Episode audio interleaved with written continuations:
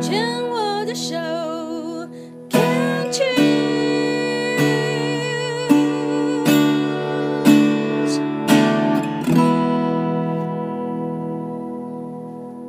欢迎继续收听黛比的生命花园病虫害防治第二段，要继续跟凯伦聊一聊。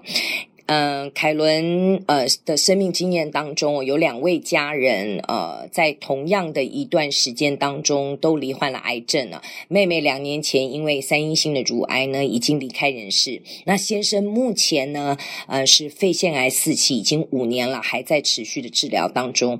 那上一段节目我们聊的是先聊到先生，那其实看到凯伦的那个真情流露哦，也就是回到了五年前自己。听到了一个这么重大、没有心理准备的消息，特别是先生养生、不抽烟、不喝任何的含糖饮料，只喝水，妹也会肺腺癌，还开了刀之后发现是四期，直接再合起来，那。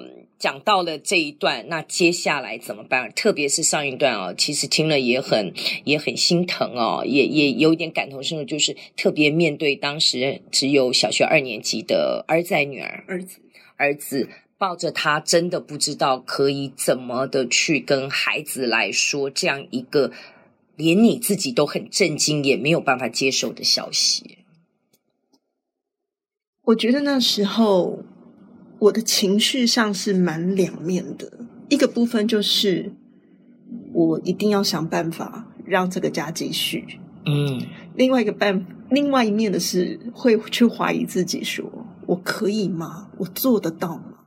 嗯，然后跟孩子之间的对话也是，因为孩子毕竟不知道这是发生什么事。我记得在上一段你有讲说，抱着妈妈跟妈妈说，一切都是最好的安排。是，那我也表达了说，哎，其实这样的自我暗示跟自我催眠其实是有它的作用的。是，那我比较好奇的是，站在一个病友的家属，然后又有小孩，嗯，你当初是怎么样跟孩子去揭露这样的消息？怎么跟他说的？我跟他说，如果站在医学上的角度。爸爸这个状况算是很严重，嗯，可是我不知道在每个人身上他的发展会怎么样，嗯，也许他就是会有奇迹。我觉得你好棒诶，因为嗯。大多数的人因为小孩太小，嗯，就不愿意把真正的状况告诉孩子，可能只是说哦，爸爸生病了，我们正在努力医。很多的 detail 你不会让孩子知道。很多人是采取这样的动作，或是觉得因为孩子太小不懂，所以就不讲，或者是减少讲。那我在听到凯伦你刚刚的一个描述的时候，我觉得很棒的一点是，嗯，你很清楚的也把你自己的呃。怀疑跟不确定，也让孩子知道，你把孩子也包含在这整个过程里，是这样吗？是，嗯哼。我觉得在那个过程之中，我很快就有个决定是，这一份如果是上天送给我们的礼物，它必然也会让我儿子有所收获，跟化为他未来的养分。太棒了！那当时孩子的反应呢？他其实刚开始是。非常应该讲说，他初期其实没有这么害怕，他也跟我说没有关系，爸爸如果离开了，然后我们也会好好的。哇哦！可是其实，在那个当下，是我怀疑了。然后我那时候，我觉得有一件事情，我不知道。呃，现在当然回头来看，也没有办法说去评论什么，因为我那时候有后来，后来几天之后，我有跟我儿子提到，因为那时候我看到我先生的状况。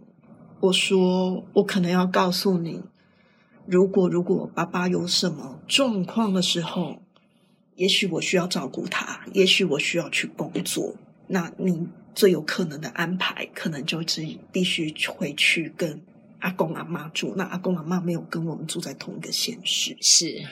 我觉得其实他最害怕的是这个点，是他有可能要被安排离开爸爸妈妈。所以我那时候跟我儿子讲，我说：“妈妈一定会尽可能的让你跟我们在一起。”嗯，可是如果如果真的有需要这样子的安排的时候，我说绝对不是因为爸爸妈妈不要你哦，很棒，真的要让孩要给他很多的保证 reassurance，对对，我说那只是因为我可以很确定的是，阿公阿嬷一定会很爱你，一定会把你照顾好，然后一定是会很让我们放心跟安全的。嗯嗯，对。可是我后来觉得他实在是太害怕了，所以他开始会有一些退缩的状态。是，他会害怕去黑暗的地方。害怕一个人去上厕所，害怕一个人洗澡，因为毕竟离开了他熟悉的环境，他会自己开始写剧本。他就觉得，就算阿公阿妈再怎么爱我，那那我要一个人去面对了。他的想法，他的猜想是这样。那后来是真的去跟阿公阿妈住了吗？没有，没有，他一直跟我们在一起。OK OK。然后，即便现在都是，嗯嗯嗯。可是因为在过程中有一天，就是他的书包，他最喜欢的娃娃。掉在路上，还好我们有及时发现捡起来。可是那时候宝宝才刚发生事情，我看到他的反应就是突然大哭啊！他就跟我说：“妈妈，我喜欢的东西都会离开我吗？”啊，嗯。然后我记得我那时候的当下是跟他说：“你看我们现在不是很幸运的吗？还好我们有把有及时的发现它掉了，我们把它捡起来，然后。”我其实我心里面知道他讲的是什么。对，那我跟我儿子说，有一次在在洗澡，他在洗澡的时候，因为我说他已经会害怕一个人洗澡，我就跟他讲说，你知道吗？我们现在只有一种选择，我们一定要很乐观，然后去祝福所有的事情，然后我一定要去想办法让让这一切都是最好的。然后其实另外一方面，我也会安慰我先生。我说：“以前你不就是告诉我吗？我们没有办法决定我们生命的长度，可是我们可以决定它的宽度。”哦呀，这是在大学的时候他送给我的那一段话里面，他觉得很。对，然后我就说：“我我不知道你可以，我们真的可以在一起多久？因为这个真的不是我们能决定。可是我觉得，至少我们可以决定做一件事情，做一个最快乐的罹癌，就是最快乐的癌症病友。”对，所以那时候其实我很多时候是很需要支持跟鼓励的。那时候身边有吗？你你有找到吗？嗯、呃，我的朋友如果告知道这件事情，他们会其实我没有什么时间跟朋友讲。老实说，哎呀，对，因为实在太忙了，因为 要照顾先生，又要照顾小孩，然后当然我的家人一定都是第一时间来听我的哦，然后就是帮我。就譬如说，像我姐姐、我姐夫、我妹妹，其实都尽量来帮我们接送小孩，这样我才有时间陪我先生去复诊。你那个时候有机会，会有任何一个人，你可以真的就跟他讲说：“哎，好累哦。”哦，有啊，那就好，那就好。有。然后，其实我在我住的那边，我有跟两个妈妈是比较。很很要好的，其中一个这个很重要哎。其中他时候他知道我先生的事情的时候，他马上就煮了好多盒的菜给我。嗯，我就后来问他说：“你怎么会知道我这么需要？”因为我那时候所有时间几乎就在查所有的资料，我到底可以怎么做？对啊，你自己如果本身又有这样的一个一个专业背景，对。然后他就跟我说，因为他的姐夫就是死于。就是因为肺腺癌过世，哇！所以他非常能够体会，他就在第一时间就，我说我实在是太感恩了，我说我真的是、嗯、对，马上有这样的支持。然后我如果其他朋友知道了，我说他们问我说可以怎么帮我，我就跟他讲传笑话过来，很棒。我觉得你你刚刚讲的过程当中，我听到的也很。很棒的，也提供大家做参考。不管你自己本身是呃有没有生病，你身边有没有人生病哦，我觉得照顾自己是第一步，是然后明确的说出自己的需要，是不要以为这种事情就不好意思说。我觉得那个绝对可以把一些。不管是照顾别人或照顾自己的这个压力是可以释放，因为听起来你是很愿意、很坦诚的。不管在自己的家里，对自己的先生、对小孩，你们家似乎是可以很敞开、很开放的，把所有的可能性都说出来，而且孩子也会很勇敢的把他的呃一些焦虑，是不管是透过行为或者是透过问话去跟你核对，是你也可以用一个。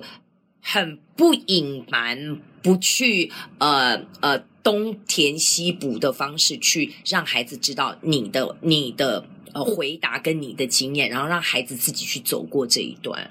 是，其实很多是很我孩子看到我哭，其实是蛮多次的。嗯嗯嗯，嗯、呃，我只是想要告诉他说，我们会有很乐观的时候，可是当然我说我们我们只有一个选择。我的意思是说他乐观，可是。我要告诉他，妈妈是人，我不一定可以去 always 做到这样子。你一天到晚大大太阳也不太可能，那就会旱灾啦。偶尔也要下下雨啊。我想要告诉他，这就是一个过程。对，这就是生命。对，然后妈妈会有难过的时候，我会有害怕的时候，可是我也会想办法。好，那嗯，回到现在哦，嗯、呃，这个阶段的最后一个问题，那他现在，哇哦。国一喽，对，国一了。你认为你儿子在这五年的过程陪伴，然后一起共同治疗，一起乐观面对，对他的人格养成有没有什么样的影响？你自己的观察？有，我觉得有一件有一个部分很重要的是，他看到爸爸，即便在大家都，尤其在医学上认为说这么样讲说严峻的状态之下，可是宝宝还是都是很。很坦然的去面对，然后我们家就是在一起，嗯，然后尽量照顾好自己的每一个部分。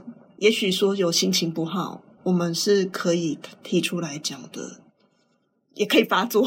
对，对，对，对，然后我们也许会遇到什么样的困难，就是他还是在我们生命之中，我们尽量把我们生命之中还是尽量的如常的运行。我猜想哦，嗯。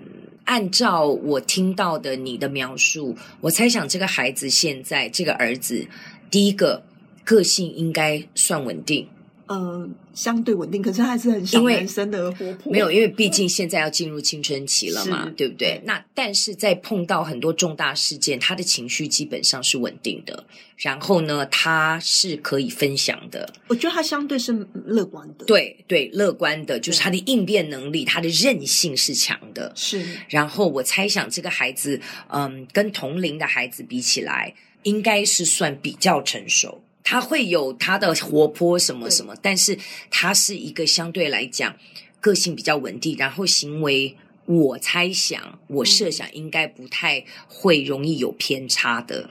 他比较喜欢会跟人有比较实质的连接，对，比较不会有那种所谓的一天到晚玩电动啊。他可能也会玩，他一般孩子会玩，他都会，但他比较不会沉迷，不会上瘾，是这样吗？他，他很喜欢跟同学互动，嗯，对，然后可能也是因为他是独生子，嗯，就是变成说在家里面其实就我们三个，嗯，那我也会很鼓励他说。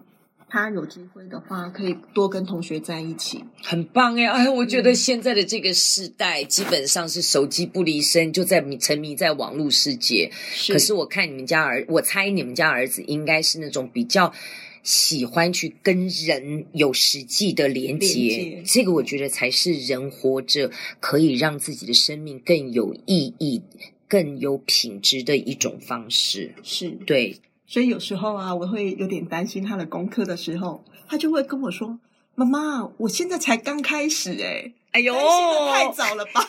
真好，他还会提醒你。对，其实孩子有时候真的是我们很好很好的老师，我们可以从他们身上学到太多，提醒我们，因为我们也曾年轻过。是，好，我们聊到这里，我们先休息一下。